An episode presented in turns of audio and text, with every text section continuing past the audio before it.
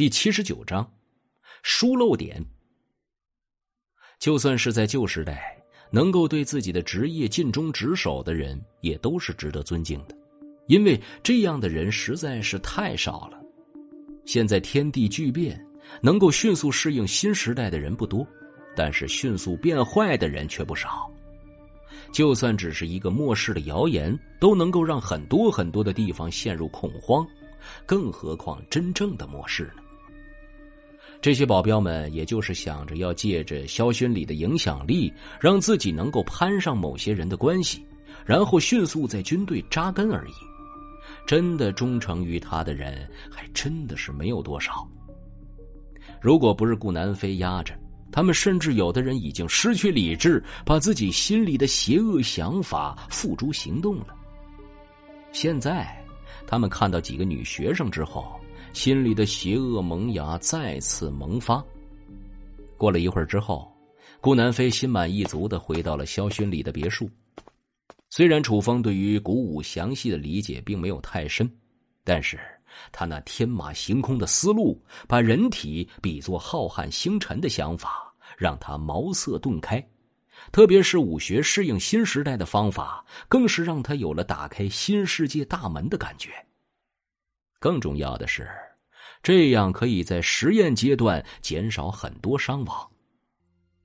嗯，他山之石可以攻玉，也许正是因为他没有接受过古武世家的正统教育，这才能够肆无忌惮的发挥想象力吧。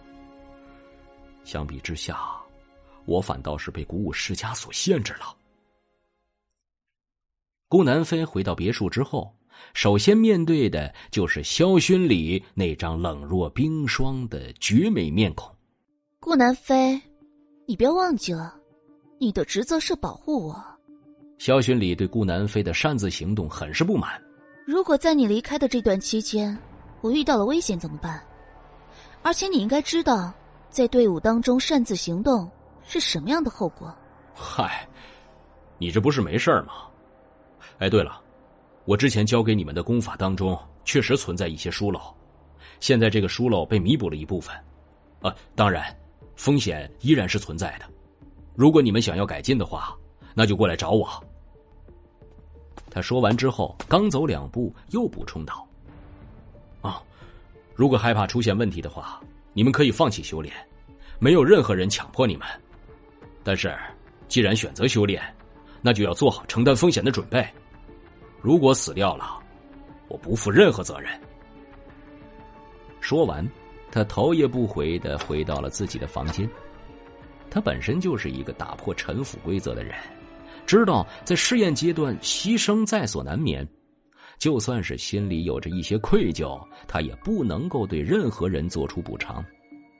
他走上这条道路，就没有打算平安终老。只是他的生命很宝贵，要去做一些更有价值的事情，又怎么能够因为自己心中的些许愧疚而终止呢？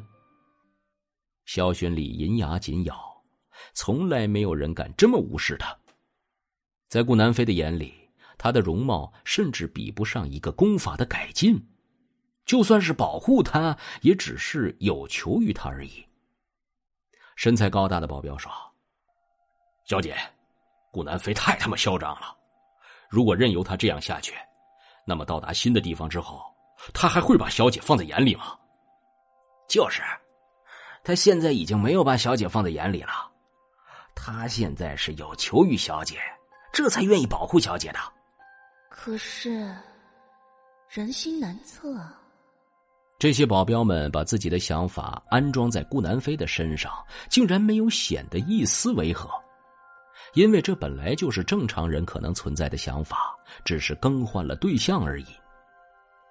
萧勋礼的眼中出现了挣扎，最终有气无力的说：“你们继续联系一下军队吧，看看军队护送的撤退部队到底到了哪里了。”他们也是真的，什么人都救，也不考虑一下什么人才有价值。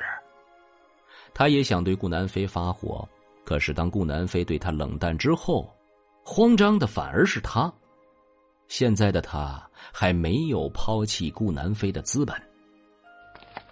保镖们领命退去了，然后一个个去顾南飞那里学习功法。就算他们看他再不爽，事关自己的身家性命，还是要小心谨慎。而且他们也不愿意放弃这得来不易的力量。楚风的住所内，众人正聚在一张餐桌前。军队真的出事了吗？安然有些忧心忡忡。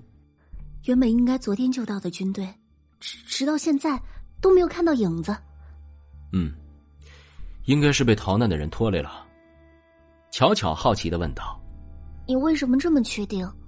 如果是跟着军队一起逃难，前往安全的地方，所有人都应该抓住机会才对。”在他看来，能够跟着军队去安全的地方，这样的机会多么难得呀！怎么可能还会有人不配合呢？难道他们都不把自己的生命当一回事儿吗？哼，人就是这样，永远都不会知足。从来都把别人的付出当成理所当然的事情，只要稍微有一点让自己不满意，就立刻大喊大叫的。除非军队真的狠下心将一些人赶出队伍，否则军队的效率永远就高不起来。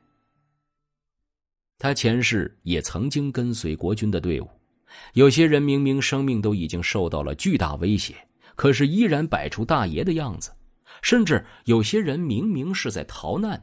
却因为吃的东西不够好而撒泼打滚，跟着大喊大叫，把怪物都引来了。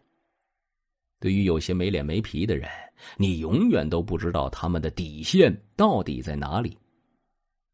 前期军队就受到了很多这样的苦头，直到后来狠下心来采取铁血政策，这才让有些人有所收敛。可是，更多的人反而恨上了军队。这个时候，楚风忽然想到了一个问题。哎，等一下，你们上一次撤离的时候，军队是怎样通知到每个人的？现在大部分的电子设备都应该失灵了。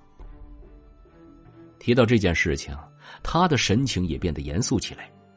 他忽然意识到自己可能忽略到了一个关键的信息：即使后期恢复了一些设备，也不可能通知到每个人呢。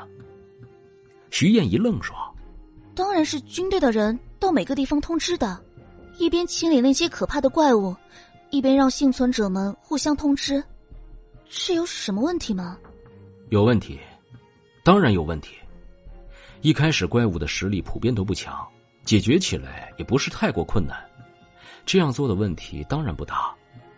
可是如果他们现在依然这么做了，就可能会遇到特别的危险了。”说着。他起身对众人说：“你们在这里等着，我出去一趟。”本集播讲完毕，感谢您的收听。去运用商店下载 Patreon 运用城市，在首页搜索海量有声书，或点击下方链接听更多小说等内容。